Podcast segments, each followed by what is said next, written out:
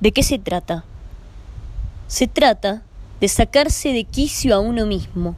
Se trata de no tener un solo minuto de pasividad en la mirada de vaca carneada. Se trata de no pensar y de tener los impulsos desatados así de noche como de día. Se trata de sacar el alma del stand-by y ponerla en el centro mismo de los nervios. Se trata de saber que uno está más cerca de ser un hombre por hacerse que otro por deshacerse y que en todo caso no hay hombres especialmente diseñados para la creación. Se trata de trocar las dudas difusas en dudas claras y precisas y expresar la incertidumbre de la manera más acertada posible.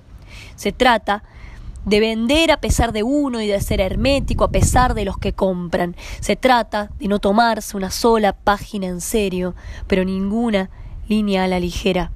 Se trata de tomar apuntes de lo que a uno lo trastorna a la misma medida en que es necesario subrayar la irrelevancia.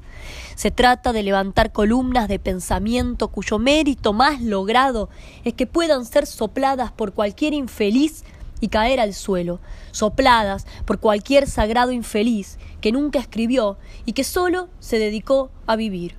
Porque también se trata de aceptar la vida en su totalidad, la vida latente como un corazón de mujer que espera y ante el cual se deja todo para salir a buscarlo.